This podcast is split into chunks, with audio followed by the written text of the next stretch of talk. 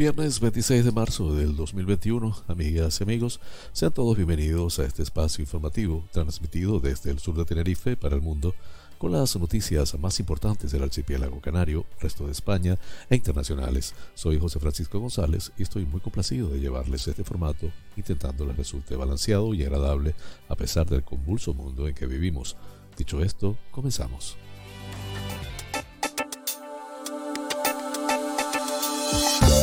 El pensamiento del día.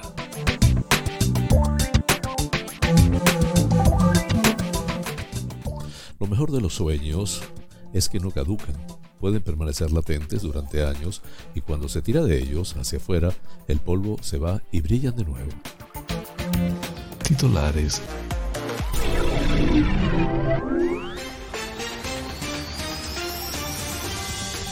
La madrugada del domingo cambia la hora. Nos adaptaremos así al horario de verano.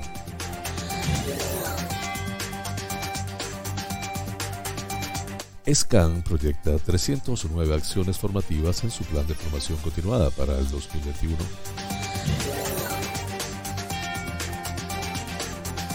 Caritas está al límite por el aumento de canarios inmigrantes que piden ayuda.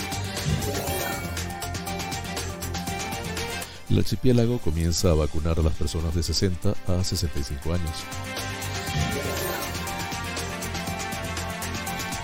Marichal critica que países como Alemania o Reino Unido están jugando a la ruleta rusa con el sector turístico. La Gomera, el Parque Nacional de Grajonay, cumple 40 años. La Palma, el Roque se suma a la red colaborativa de astronomía terrestre más grande de Europa. Fuerteventura, el buque Aida Perla vuelve a Puerto del Rosario.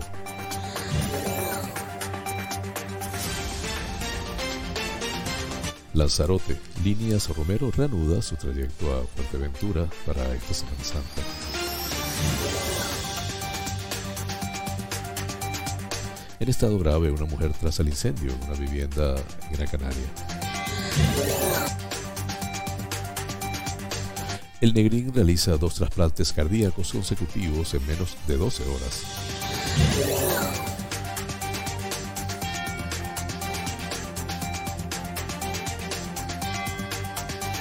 Arona incorpora 16 nuevos vehículos a la policía local con la última tecnología. El ayuntamiento reconoce a dos estudiantes de Arico por haber sido galardonados a nivel nacional por sus dibujos sobre el ciclo del agua.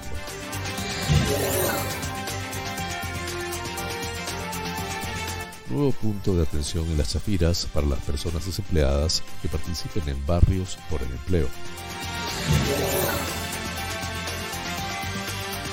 Andorra recibe por primera vez en sus siete siglos de historia a unos reyes de España.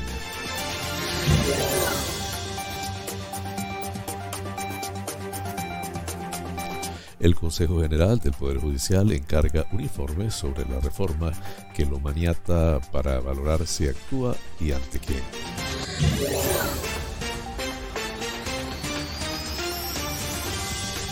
Unos 60 disidentes cubanos permanecen en huelga de hambre para protestar contra la represión castrista.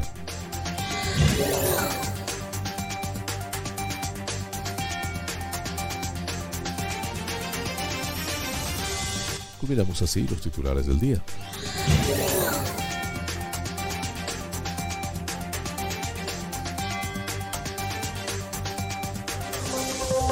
Flash informativo. Noticias Comunidad Autonómica.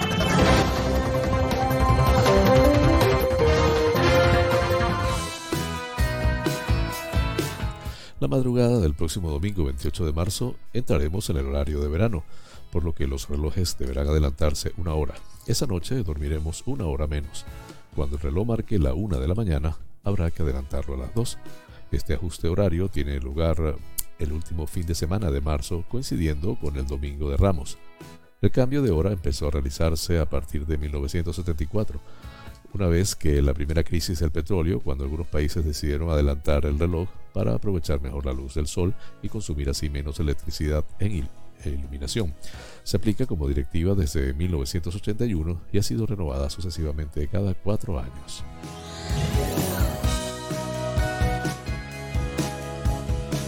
SCAN proyecta 309 acciones formativas en su plan de formación continuada para 2021. La Escuela de Servicios Sanitarios y Sociales de Canarias, SCAN, adscrita a la Consejería de Sanidad del Gobierno de Canarias, ha impulsado el plan de formación continuada para 2021, compuesto por 309 acciones formativas. El plan, presentado y aprobado en la Comisión de Formación para el Empleo de las Administraciones Públicas, contiene las necesidades formativas propuestas a través del Servicio Canario de Salud y de la Consejería de Derechos Sociales, Igualdad, Diversidad y Juventud. Así, de las 309 formaciones que están dirigidas a personal del Servicio Canario de Salud y de la Consejería de Derechos Sociales, Igualdad, Diversidad y Juventud, 262 son cursos del área sanitaria, 43 de prevención de riesgos laborales del Servicio Canario de Salud y 4 de área social, según ha informado el Gobierno regional en nota de prensa. El plan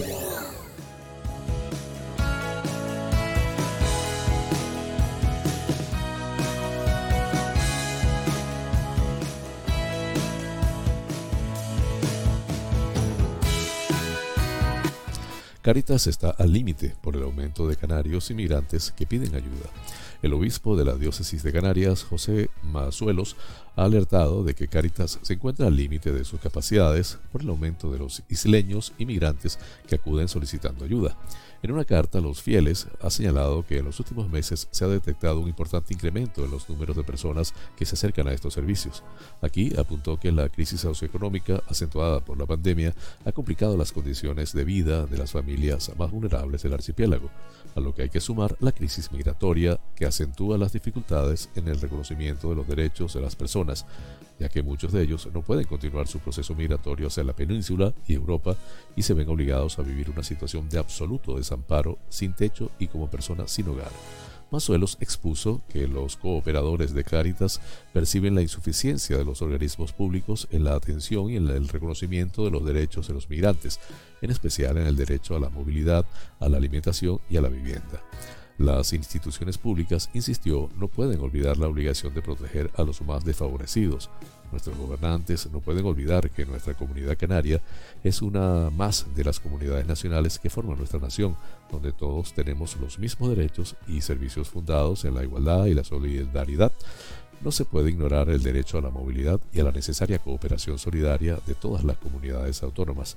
Por otro lado, el obispo ha resaltado que son muchas las personas, empresas y entidades del archipiélago que hacen posible la labor caritativa de la Iglesia gracias a su ayuda y aportaciones, pero hemos de ser conscientes de que queda mucho por hacer y las necesidades siguen en aumento. Finalmente, Mazuelos expuso que también se precisa urgentemente a personas con competencias digitales para dar asesoramiento y colaborar en la gestión de ayudas sociales de forma telemática.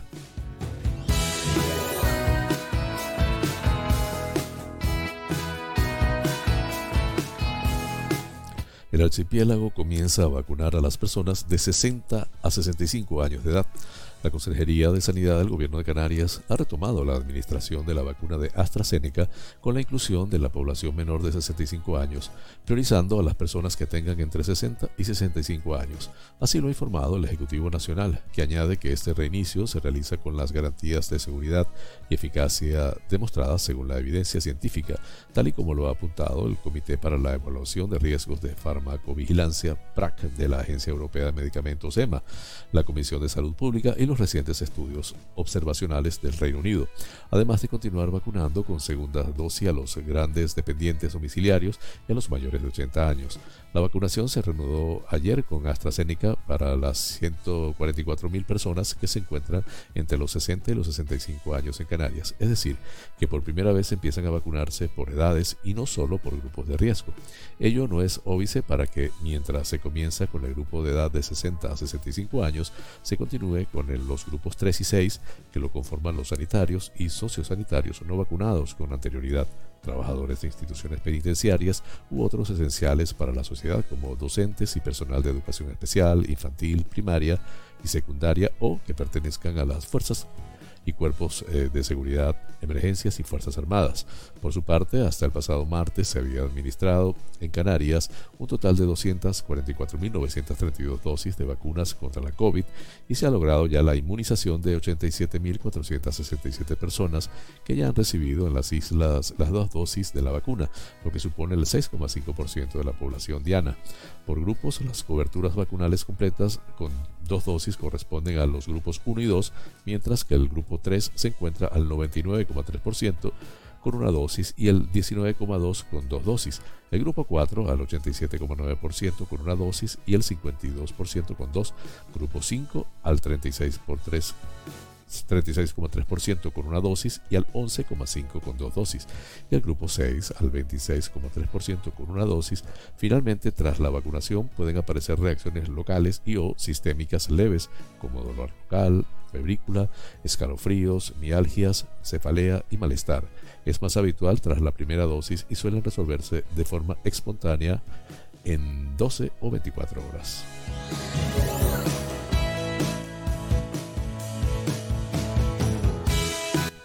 El presidente de la Confederación Española de Hoteles y Alojamientos Turísticos, SEAT, y de Azotel, Jorge Marichal, ha criticado duramente los vaivenes en las decisiones de países como Alemania o Reino Unido con respecto a permitir o no los viajes internacionales y sostiene que esto parece más que una montaña, una ruleta rusa.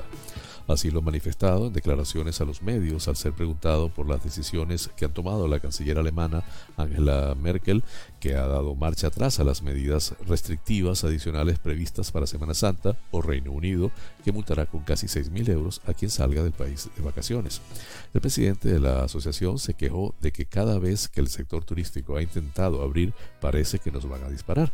Lo intentamos el pasado mes de septiembre, lo intentamos en Navidades y lo estamos intentando en esta Semana Santa pero al final parece que no podemos y que siempre nos toca la bala, afirmó. Jorge Marichal considera que se está mezclando muchas cosas y hay cuestiones que no son solo sanitarias, toda vez que se está asistiendo a nivel mundial no a una guerra, pero sí a un cúmulo de intereses contrapuestos en el que se está usando el tema de la pandemia para otros asuntos. Según Marichal, hechos como la aparición de 29 millones de vacunas en Italia o que el Reino Unido no exporte dosis no tiene ninguna explicación.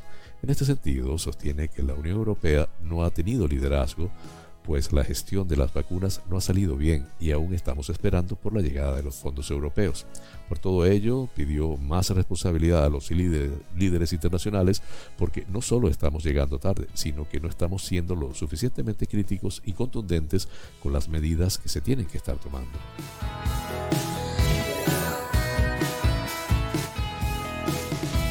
La Gomera, el Parque Nacional de Garajonay, cumple 40 años. Un día como hoy, hace 40 años, se aprobaba en las Cortes Generales la ley de creación del Parque Nacional de Garajonay, un empeño logrado después de muchos años de trabajo y negociación. La creación del Parque Nacional, que es, recordemos, solo la categoría más importante y conocida que un espacio protegido puede tener, supone un profundo reconocimiento de los extraordinarios valores naturales que alberga y una apuesta decidida por la conservación de la naturaleza original. Es una conmemoración que merece ser celebrada un día para el reconocimiento de la sociedad gomera, que ha logrado conservar, como en ninguna otra isla de Canarias, sus bosques de laurisilva. Y también es un día para mostrar la gratitud a todas las personas que con su esfuerzo, apoyo y dedicación han contribuido a su conservación y restauración.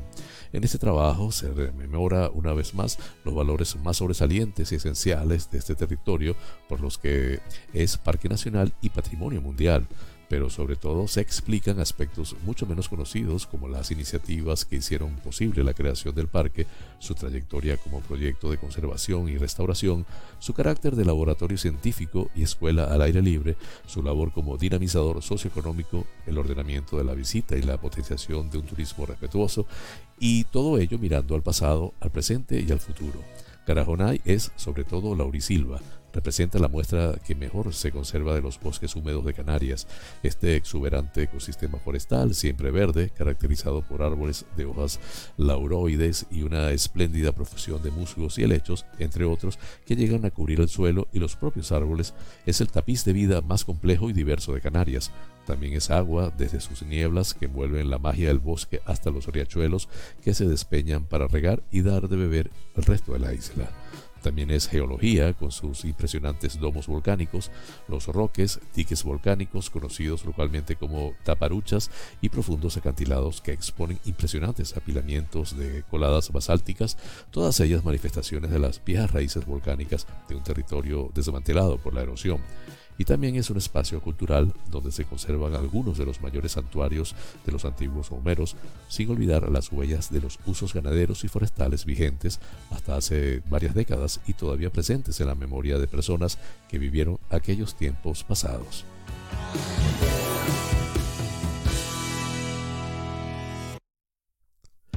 La Palma. El Roque se suma a la red colaborativa de astronomía terrestre más grande de Europa.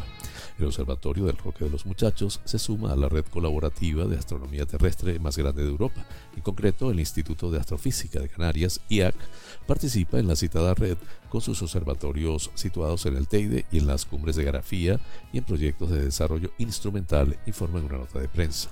El IAC en el comunicado señala que dos redes astronómicas se unen para formar el proyecto Opticon Radionet Pilot ORP, la red colaborativa de astronomía terrestre más grande de Europa, que proporcionará a los científicos acceso a una amplia lista de telescopios e instrumentos, promoverá la formación de astrónomos jóvenes y abrirá el cambio a nuevos descubrimientos. Con una financiación de 15 millones de euros del programa H 2020, añade, el proyecto estará coordinado por el CNRS, Center National de Research Scientifique, junto con la Universidad de Cambridge y el Instituto Max Planck de Radioastronomía. El Instituto de Astrofísica de Canarias participa con sus observatorios y en proyectos de desarrollo instrumental.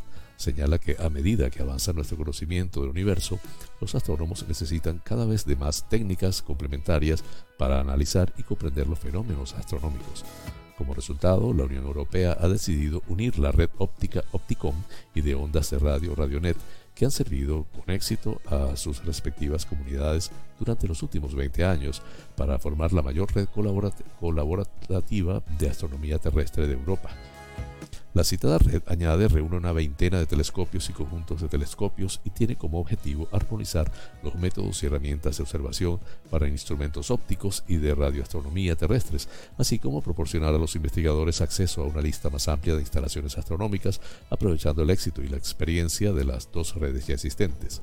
El nuevo programa explica facilitará el acceso de la comunidad astronómica a estas infraestructuras, además de preparar a las nuevas generaciones de astrónomos. El proyecto apunta también supondrá una oportunidad de seguir desarrollando la integración europea en astronomía e impulsará nuevas oportunidades científicas para la investigación astronómica en Europa y en todo el mundo. Astrónomos de 15 países europeos, Australia y Sudáfrica, explica, así como de 37 instituciones, se han unido al consorcio ORP el CNRS coordinará el proyecto junto con la Universidad de Cambridge y el Instituto Max Planck de Radioastronomía. En España, la red incluye observatorios y telescopios representados por el Consejo Superior de Investigaciones Científicas, el CSIC, el Centro Nacional de Información Geográfica, el CENIC, el Centro Astronómico Hispano-Alemán, la Fundación Galileo Galilei y el Instituto de Astrofísica de Canarias. El IAC también participa en paquetes de trabajo de desarrollo instrumental, concluye.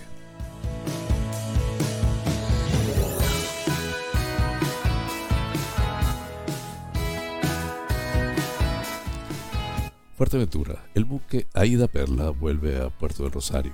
La compañía alemana ofrecerá salidas de una semana por Canarias a bordo del buque, teniendo la salida desde Gran Canaria, escalas en La Palma, Santa Cruz de Tenerife, Fuerteventura y Lanzarote consignó Cruise Industry News. La embarcación fue construida en 2017 y tiene capacidad para 3.250 personas en plena ocupación, pero navegará su primer crucero de este año con cerca de 800 viajeros a bordo. Sin embargo, se espera que la compañía aumente la capacidad con el tiempo y alcance entre 50 y 60%. Este acontecimiento marca el segundo reinicio para Aida Perla y el tercer reinicio para la línea que relanzó el servicio en octubre y luego nuevamente en diciembre. Se prevé que la nave siga desplegándose hasta mayo.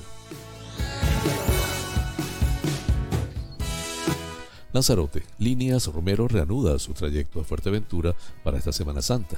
Líneas Romero reanudó la semana pasada su línea regular entre Lanzarote y Fuerteventura atendiendo a la rebaja del nivel de alerta sanitaria en ambas islas.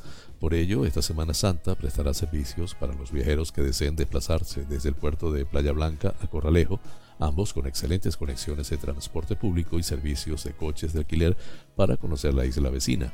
Líneas Romero ofrece a sus usuarios la posibilidad de transportar sus bicicletas y viajar junto a sus mascotas sin ningún coste adicional. Así, los residentes canarios podrán disfrutar del viaje de tan solo media hora entre Lanzarote y Fuerteventura por un precio de 8,76 euros ida y vuelta. Desde la naviera quieren recordar que del 26 de marzo al 9 de abril, si el viaje entre islas no está justificado, el usuario deberá presentar una declaración responsable y una prueba diagnóstica COVID negativa.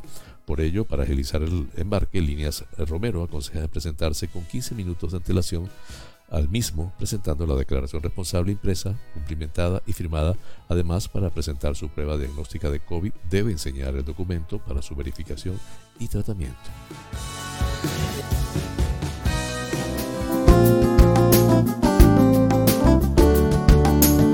Vida sana.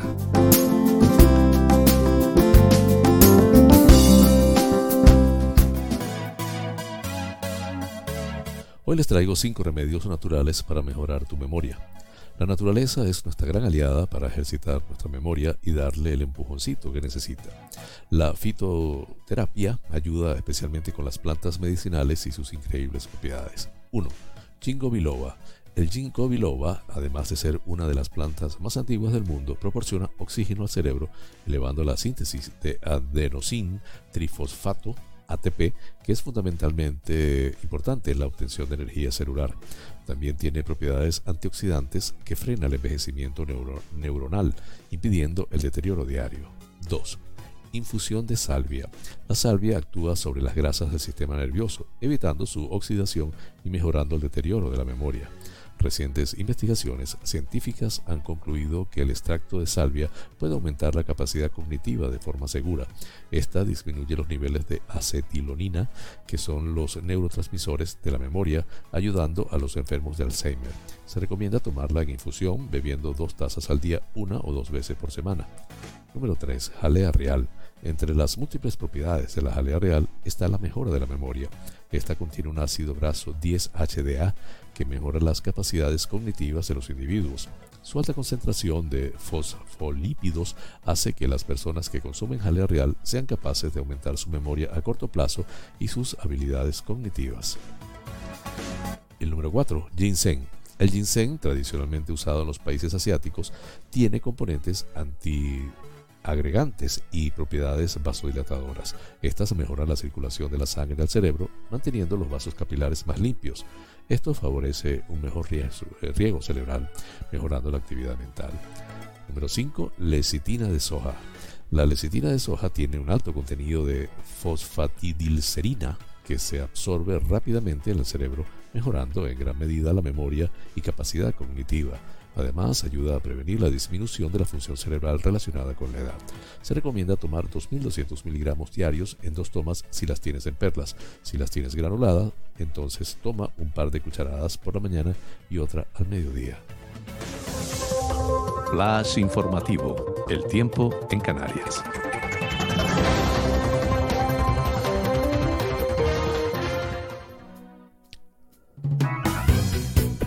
Nuboso con lluvias ocasionales en el oeste, noreste de las islas occidentales. En el resto, poco nuboso en general, tendiendo a nuboso en el sureste de Gran Canaria por la tarde.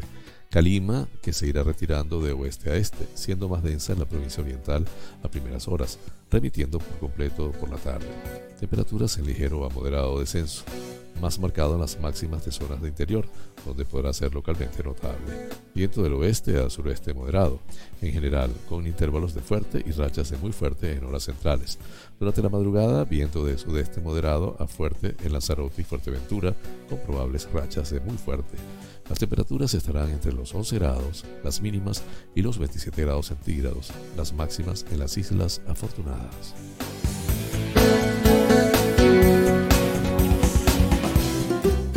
Este noticiero es presentado por fina cortesía de los siguientes sponsors.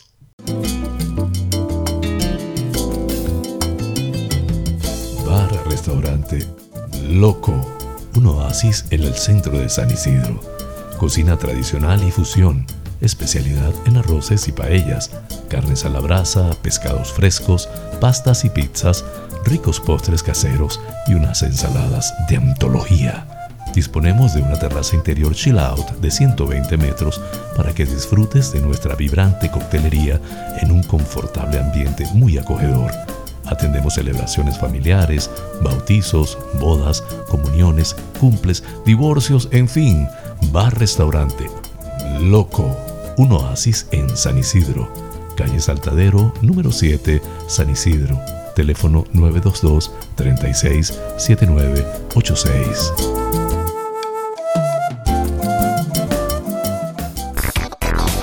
Wheeler Dealer Las Chafiras. Venta de vehículos de ocasión seminuevos con seguro, traspaso y garantía.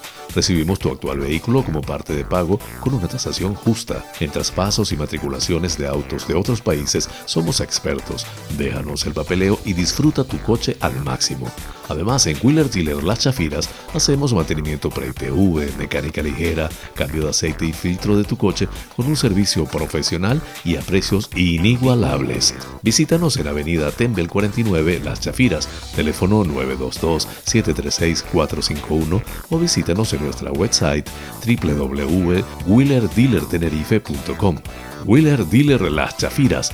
Ven, conócenos y compruébalo.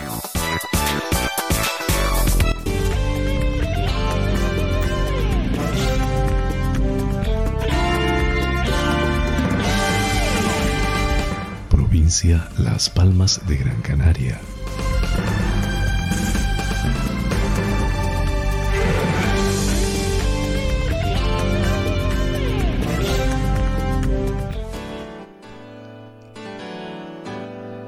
En estado grave, una mujer tras el incendio en una vivienda de Gran Canaria. Una mujer cuya edad se desconoce se encuentra en estado grave en el incendio que se ha producido en una vivienda ubicada en la planta sexta de un edificio de ocho alturas en la calle capitalina Joaquín Blume. La víctima presentaba intoxicación por inhalación de humo de carácter grave, por lo que fue trasladada en una ambulancia de soporte vital avanzado del SUC al Hospital Universitario de Gran Canaria, Dr. Negri. El, Centro Coordinador de Emergencias y Seguridad SECOES 112 del Gobierno de Canarias recibió sobre las 8.30 de la mañana una alerta en la que se comunicaba que estaba saliendo humo de una vivienda en el barrio de Escaleritas, por lo que se activó de inmediato los recursos de emergencia necesarios. Todos los vecinos del edificio tuvieron que ser ante la intensidad del fuego sin que se registrara ninguna víctima más. Los efectivos de bomberos al acceder a la vivienda se encontraron con una mujer con problemas respiratorios, por lo que procedieron a rescatarla para que fuera atendida por el personal del SUC, quien realizó la asistencia de la afectada y tras estabilizarla la trasladó al hospital. Servicios policiales, Policía Local y Policía Nacional se hicieron cargo de las diligencias correspondientes. El equipo del Parque de Bomberos de Miller bajo se, encargaron, se encargaron de las labores de extinción del fuego.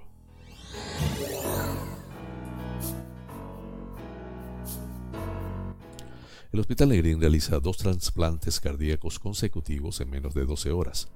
El Hospital Universitario de Gran Canaria, Dr. Negrín, centro adscrito a la Consejería de Sanidad del Gobierno de Canarias, ha realizado dos trasplantes cardíacos en un periodo inferior a 12 horas desde que el 4 de diciembre de 2019 se llevara a cabo el primer trasplante cardíaco en Canarias, se han realizado ya un total de 21 procedimientos con una media de entre 1 y 2 trasplantes al mes. De esta forma, el centro hospitalario, a pesar de la situación de alerta sanitaria mundial generada por la COVID-19, continúa con el desarrollo de la actividad asistencial que no está vinculada al coronavirus.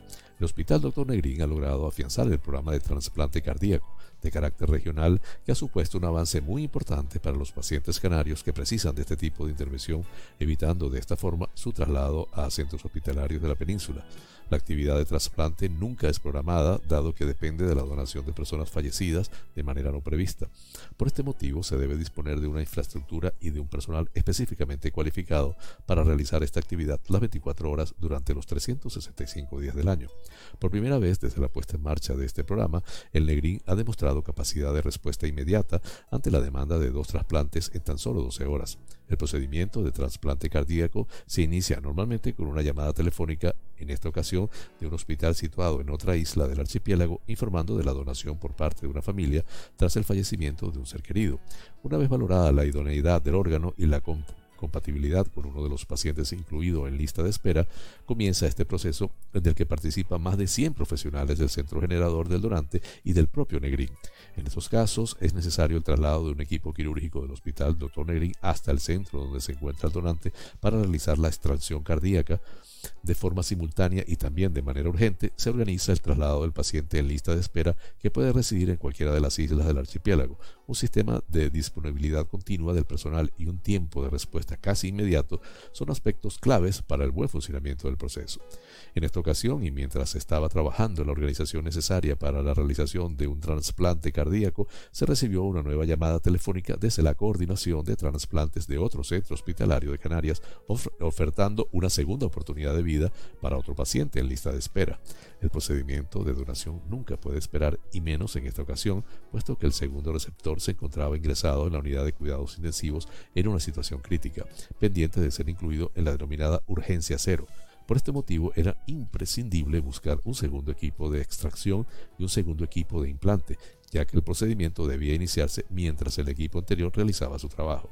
Todo el personal necesario que en ese momento no se encontraba disponible acudió a la llamada de, de los coordinadores al tiempo que se reorganizó la actividad habitual del hospital para poder hacer frente a este reto.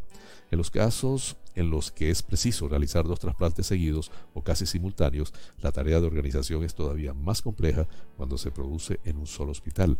Las intervenciones tanto de extracción del órgano, que en estos casos exige el traslado del equipo quirúrgico del Hospital Negrín a los diferentes centros de origen, como de implantación, se concentran en un espacio de tiempo muy corto. En el programa de trasplante cardíaco participan profesionales de servicios diversos como cirugía cardíaca, cardiología, cuidados intensivos, anestesia, coordinación de trasplantes, inmunología, anatomía patológica, microbiología, hematología, además del área de enfermería, celadores, telefonistas y otros profesionales que hacen posible la puesta en marcha de este proceso. Además, también es eh, fundamental el trabajo de profesionales no hospitalarios, como son el personal de servicio de emergencias canario, trasladando en helicóptero a los dos equipos el Instituto Canario de Hemodonación y Hemoterapia, suministrando los componentes sanguíneos imprescindibles, así como los servicios de seguridad del aeropuerto y la compañía aérea Vinter, facilitando y priorizando el traslado de los pacientes hasta el centro hospitalario solidaridad familiar. Los profesionales implicados en el programa de trasplante cardíaco recuerdan que nada sería posible sin el acto de solidaridad y generosidad que supone para la familia de la persona fallecida la donación. Estos logros se obtienen gracias a la solidaridad y al altruismo de la población canaria, dado que sin donantes no hay posibilidad de realizar trasplantes.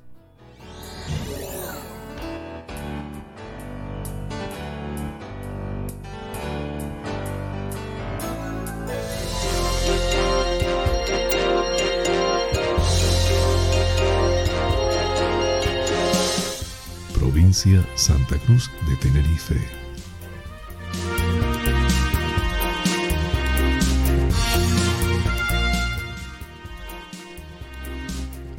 Arona incorpora 16 nuevos vehículos a la policía local con la última tecnología. El ayuntamiento de Arona ha presentado ayer los 16 nuevos vehículos que se incorporarán al parque móvil de la policía local esta inversión de 582.000 euros se integra dentro de la acción municipal de renovación y modernización de la dotación material del cuerpo, a la que hay que sumar la incorporación de 31 agentes nuevos, 24 ya en prácticas, más 7 por concurso de traslado que se unirán en las próximas semanas.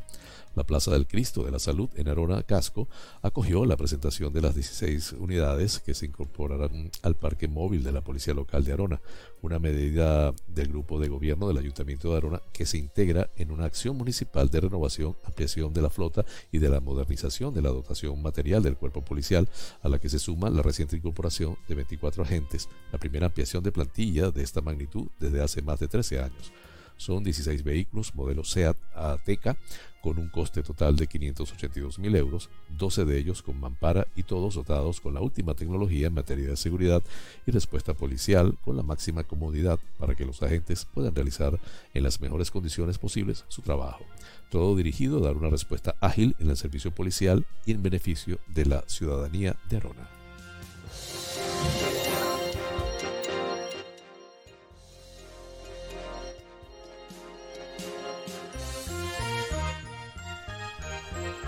El ayuntamiento reconoce a dos estudiantes de Arico por haber sido galardonados a nivel nacional por sus dibujos sobre el ciclo del agua.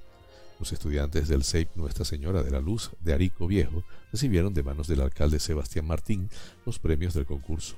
Los dos estudiantes del CEIP Nuestra Señora de la Luz recibieron de manos del alcalde Sebastián Martín y los concejales de Educación y Cultura Pedro Andrés González y Dacilcano la felicitación y los premios por uno de los 10 mejores trabajos individuales, el de Melanie Reyes Barrero, por el cual recibió una tablet, y por el dibujo de Wayne Hernández, el Faida, que quedó finalista entre los 250 mejores a nivel nacional y al que se le entregó un smartwatch. En palabras del alcalde, todos los niños de Arico han demostrado mucha creatividad, además de tener ellos y sus familias una enorme conciencia de cómo funciona el ciclo del agua y cómo usarla de forma sostenible. Esta ha sido la 18 edición del concurso digital infantil de Aqualia, que año tras año conciencia y educa a los más pequeños sobre la importancia del agua y el trabajo que hay detrás de abrir el grifo y disponer de agua de calidad. Para construir los dibujos digitales, los niños fueron contestando en una página web a una serie de preguntas sobre la gestión del ciclo integral del agua. Sus respuestas les proporcionaban nuevas piezas para insertar en el lienzo hasta completar el diseño de su cartel. En total han participado 6.600 trabajos de todos los municipios en los que la empresa presta su servicio, proporcionando 3.848 horas de formación y entrenamiento.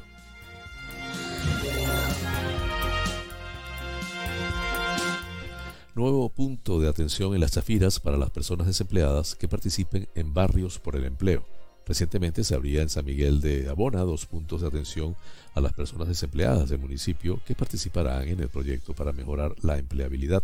Barrios por el empleo, puntos más fuertes, con el cual además se pretende ejecutar el proyecto Adecuación Medioambiental de los Senderos de San Miguel de Abona. Así lo ha hecho saber Lot García, concejal de Empleo y Desarrollo Local del Ayuntamiento de San Miguel de Abona, quien declaraba que hasta ahora estos puntos de atención han estado distribuidos por diferentes zonas de la isla, por lo que hemos puesto un gran empeño para ubicar uno de ellos en las Chafiras y otro en San Miguel, logrando que finalmente fuese así. De esta manera, el consistorio ha puesto a disposición de la Fundación General de la Universidad de La Laguna un despacho en las oficinas municipales de Las Chafiras, cita en la avenida Claudio Delgado Díaz, número 4, además del aula ubicada en la planta baja de la Oficina de Turismo El Puente, cita en carretera a Los Abrigos, número 16, San Miguel de Abona. Así se estaría haciendo más accesible el servicio a las personas desempleadas de San Miguel que vayan a formar parte de este proyecto sin tener que desplazarse a otras oficinas de municipios vecinos, apuntaba García. En este sentido, cabe destacar que Barrios por el Empleo, Juntos Más Fuertes, es un compromiso de colaboración firmado entre el Consistorio San Miguelero y la Fundación General de la Universidad de La Laguna y financiado por el excelentísimo Cabildo Insular de Tenerife, con el que se trabajará a través de acciones formativas diseñadas en base a los perfiles profesionales que demandan las empresas y a las circunstancias específicas de cada una de las personas que participan en el mismo una colaboración que ya está en marcha y que prestará atención a los usuarios de lunes a jueves desde el 31 de diciembre de 2000, perdón, hasta el 31 de diciembre de 2021.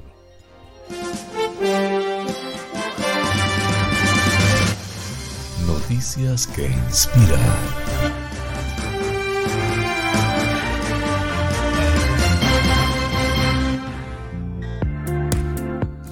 Joven con autismo pide trabajo con una conmovedora carta y le llueven ofertas. Un joven con autismo que atravesaba dificultades para conseguir un empleo durante la pandemia pensó que además de subir su currículum a LinkedIn, eh, debería escribir una sincera carta. Su mensaje conmovió a los internautas y también a muchos empleadores. Ryan Lowry, un joven residente de Leesburg, Virginia, este, está próximo a graduarse en la escuela secundaria.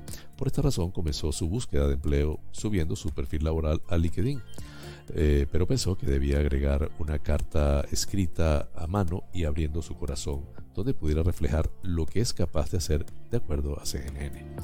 Me doy cuenta de que alguien como usted tendrá que arriesgarse conmigo.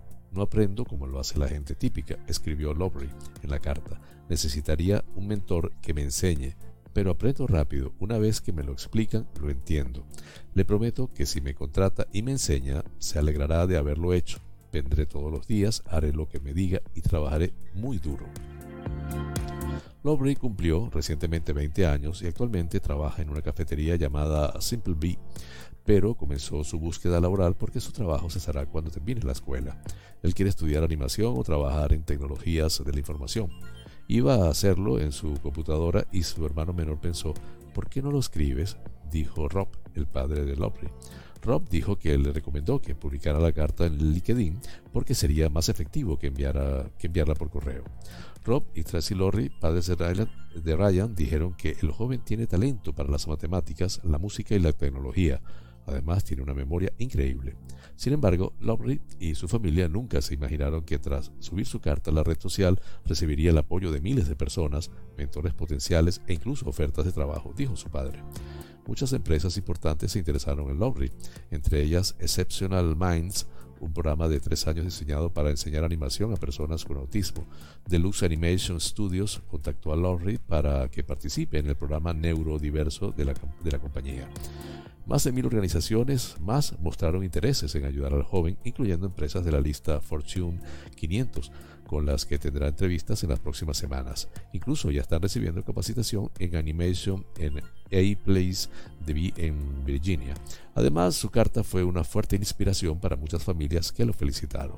Estoy asombrada y nunca pensé que esto pasaría por una carta escrita, dijo Tracy a CNN. Estoy abrumada de alegría por Ryan y porque esto abrió todo un tema de conversación entre los empleadores para ayudar a otras personas, además de Ryan. Rompiste internet, amigo, dijo Rob a su hijo en una llamada por Zoom cuando lo saludaba por su cumpleaños. Sí, lo hice. Esa carta fue viral, le respondió Ryan, reportando ABC 7. Estoy muy orgullosa de él. Toda mamá quiere que sus hijos crezcan y tengan una vida, se mantengan a sí mismos y sean independientes, y el hecho de que él se exponga lo esté manejando bien, dijo su madre. Escuchamos a la gente y es simplemente increíble. Fuente de Epoch Times en español. Flash informativo. Noticias nacionales.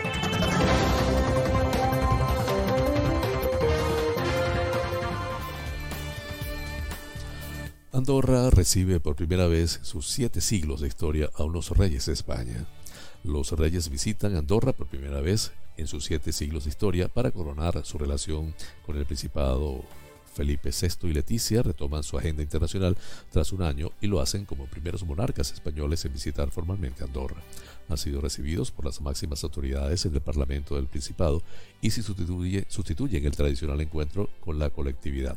La Casa Real cumple con la tradición de visitar el país que acoge la cumbre iberoamericana que se celebrará el 21 de abril. Ambos han sido recibidos al mediodía de este jueves 25 de marzo a las puertas de la Casa de la Val la sede histórica del Parlamento andorrano, por los copríncipes de Andorra, el obispo de la Seu de Orogel, Monseñor Joan Henrique Vives y Patrick Strozzoda, el representante del presidente francés Emmanuel Macron.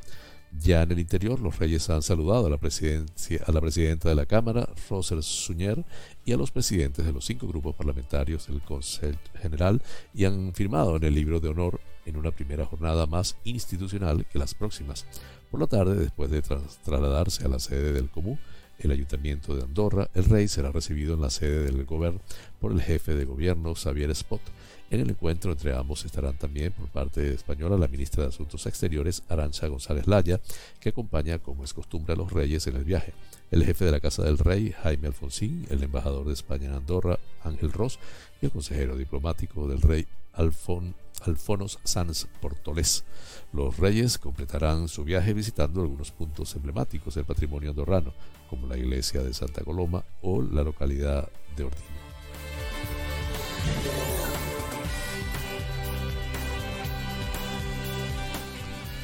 El Consejo General del Poder Judicial ha encargado al gabinete técnico del órgano un informe para valorar el alcance de la reforma express que le impide hacer nombramientos mientras esté en funciones, según ha podido saber ABC. Cuando ese informe esté listo, los vocales tienen previsto estudiarlo en un pleno convocado para el próximo 22 de abril. El movimiento del Consejo se produce en paralelo a un comunicado difundido al filo del mediodía de ayer por tres asociaciones judiciales todas, salvo jueces para la democracia, que piden al órgano que reaccione ante la limitación de sus competencias. Instamos al Consejo General del Poder Judicial a fin de que, a la mayor brevedad, adopte las medidas oportunas y ejerza las acciones a su alcance en defensa de sus competencias y, por tanto, en defensa de la Constitución. en una, democracia real es obligación básica de los poderes del Estado garantizar el funcionamiento de los órganos e instituciones constitucionales, en particular aquellas diseñadas para asegurar el respeto a los valores y pilares que sustentan el Estado de Derecho y actuar como contrapeso frente a cualquier intento de control o desestabilización, incluidos los que eventualmente pudieran proceder de esos mismos poderes. Reza el comunicado. Lejos de trabajar en este objetivo, prosigue ayer se aprobó definitivamente por las Cortes Generales, sin escuchar a nadie y por vía de urgencia, la proposición de ley de reforma de la Ley Orgánica del Poder Judicial para impedir que el Consejo General del Poder Judicial pueda ejercer plenamente sus competencias constitucionales. A su juicio, con esta reforma ya se ha conseguido lo que se pretendía, reducir al Consejo General del Poder Judicial a un simple órgano de gestión asimilado a una simple dirección general y conteniendo, eso sí, la inspección y el, y el régimen disciplinario. Culminamos así las noticias nacionales. Flash informativo. Noticias internacionales.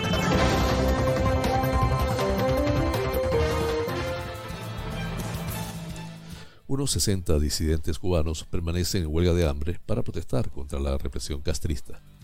Los 60 disidentes cubanos, con José Daniel Ferrer a la cabeza, permanecen en huelga de hambre para protestar contra la represión ejercida por el gobierno y el cerco al que estarían sometiendo las autoridades a una sede de la Unión Patriótica de Cuba. AMPACU, una de las principales organizaciones opositoras. Ferrer ha informado en Twitter del seguimiento de la protesta a la que se habrían sumado ya alrededor de medio centenar de disidentes dentro de la isla. También da cuenta de huelgas de hambre de opositores residentes en el extranjero, al menos cinco en Estados Unidos, Suiza y Colombia. El movimiento Cuba Decide, que también ha confirmado las cifras, ha explicado en un comunicado que las autoridades han incrementado en las últimas semanas la persecución de las personas que trabajan en la sede de la UPACU en Santiago de Cuba, que sirve también de comedor social para más de 200 personas en situación de pobreza extrema. La grave crisis económica y sanitaria que vive la isla alcanza ya la escala humanitaria. Sin embargo, el régimen cubano emplea sus recursos en intensificar la violencia contra todo el que piensa diferente. Ha lamentado Cuba Decida, al denunciar casos de amenazas, golpes e incluso arrestos arbitrarios. La organización ha incluido la obstaculización del trabajo humanitario de miembros de la sociedad civil dentro de las medidas de represión ejercidas por el gobierno de Miguel Díaz Canel y ha pedido medidas a los gobiernos de las Américas y de Europa para poner fin a la impunidad del régimen.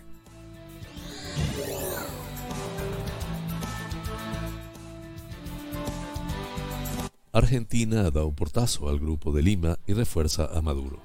El presidente Alberto Fernández cedió a las demandas de la viuda de Néstor Kirchner, considerada el verdadero poder en Argentina, y decidió dar el portazo a la coalición de países de la región con la que su antecesor Mauricio Macri se sentía totalmente identificado. La decisión resquebraja una iniciativa regional que contaba con la simpatía de Estados Unidos. Se había negado a reconocer las últimas elecciones que dieron un nuevo triunfo a Maduro para gobernar hasta 2025 y aplicando sanciones políticas y económicas al régimen bolivariano. Fernández, ambos, a partir de ahora darán prioridad al grupo de contacto del que forma parte la Unión Europea, más condescendiente con la dictadura bolivariana. La excusa oficial para abandonar el bloque de 14 países que lideraban entre otros Colombia, Chile, Perú y Brasil fue considerar que las acciones que ha venido impulsando el grupo en el plano internacional, buscando aislar al gobierno de Venezuela y a sus representantes, no han conducido a nada. En el comunicado difundido por la Cancillería, Ministerio de Asuntos Exteriores, se añade, la participación de un sector de la oposición venezolana como un integrante más del Grupo de Lima ha llevado a que se adoptaran posiciones que nuestro gobierno no ha podido ni puede acompañar, en alusión al reconocimiento de la organización de Juan Guaidó como presidente y de la Asamblea Nacional. Dicho esto, el gobierno apela a un diálogo inclusivo que no favorezca a ningún sector en particular, pero sí a lograr elecciones aceptadas por la mayoría con control internacional Asimismo, el comunicado apela a la incorporación al diálogo de voces provenientes de los principales actores sociales del país, como la Iglesia, el sector empresario y las organizaciones no gubernamentales, sin exclusión.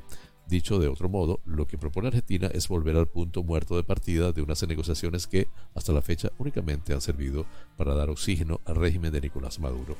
Críticas a las sanciones del, régimen. En el texto difundido por Cancillería se destaca el contexto en el que la pandemia ha hecho estragos en la región y se condena las sanciones y bloqueos impuestos a Venezuela y a sus autoridades, así como los intentos de desestabilización ocurridos en 2020, ya que no han hecho más que agravar la situación de su población y en particular la de los sectores más vulnerables. En una interpretación un tanto surrealista sobre el informe de la ONU elaborado por la expresidenta chilena Michelle Bachelet, el gobierno argentino considera las sanciones han afectado el goce de los derechos humanos de acuerdo a lo que se constata en el informe de la relatora especial sobre las repercusiones negativas de las medidas coercitivas unilaterales en el disfrute de los derechos humanos. Con este tema culminamos las noticias internacionales.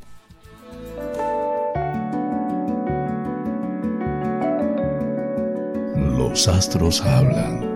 Un viaje por el maravilloso mundo de los signos del zodiaco.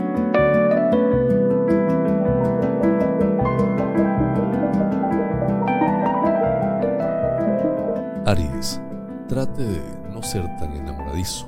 El dinero se esfuma en gastos inesperados. Buenas ideas en el trabajo. Póngalas en práctica.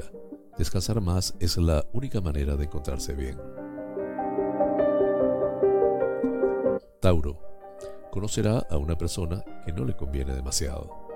Ponga en marcha una política de ahorro más eficaz. Comparta sus ideas y trabaje en equipo. Las tensiones musculares le pueden producir cambios de humor. Géminis. Júpiter le ayudará a conseguir sus sueños románticos. Le tocará la lotería si juega con otra persona. Reivindique sus derechos laborales para hacerse respetar una salud excelente debido a sus buenos cuidados. Cáncer. Dedique hoy algo de tiempo a la familia, cumpla con los compromisos económicos que ha contraído. Los proyectos profesionales serán muy positivos. Tómese en serio los momentos de descanso y de sueño. Leo. Mucha disponibilidad para las citas y los ligues. En lo económico, la buena estrella le acompaña, buena racha de logros profesionales, una buena caminata calmará sus nervios. Virgo, no se arrepentirá de desahogarse con sus amigos. Le amenazan importantes gastos extras, sea comedido. Alguien que trabaja a su lado quiere hacerle sombra. En las heridas puede haber peligro de infección. Libra, el amor será una fuente de satisfacciones. Buen momento para invertir sus ahorros algo está frenando su evolución profesional. Consulte con su médico si tiene carencias vitamínicas. Escorpio. Su pareja está muy estresada y no tendrá tiempo para nada. Ordene sus cuentas y prescinda de algunos gastos. Si acaba de cambiar de trabajo, no se ponga nervioso. Su salud está ligeramente deteriorada. Sagitario. Si tiene pareja, hable claramente para mejorar la situación. Antes de meterse en gastos, infórmese. Las cosas del trabajo van bien, solo es un bache puntual, jornada en la que gozará de paz y armonía interior. Capricornio. No busque amor donde solo hay una gran amistad. Hará un préstamo a una persona cercana. En el aspecto profesional, todo marchará. Su salud será bastante buena en el día de hoy. Acuario. Llegan las relaciones profundas que necesita. Hoy aumentará sus ingresos gracias a necesidades ajenas el ambiente de trabajo será más armonioso. Muy bien de defensas, puede afrontar cualquier tema. Piscis. Hay una persona que estará muy pendiente de usted. Intente hacer algo por aumentar sus ingresos mensuales. En cuestiones laborales recibirá una ayuda inesperada. Los tranquilizantes a largo plazo no ayudan.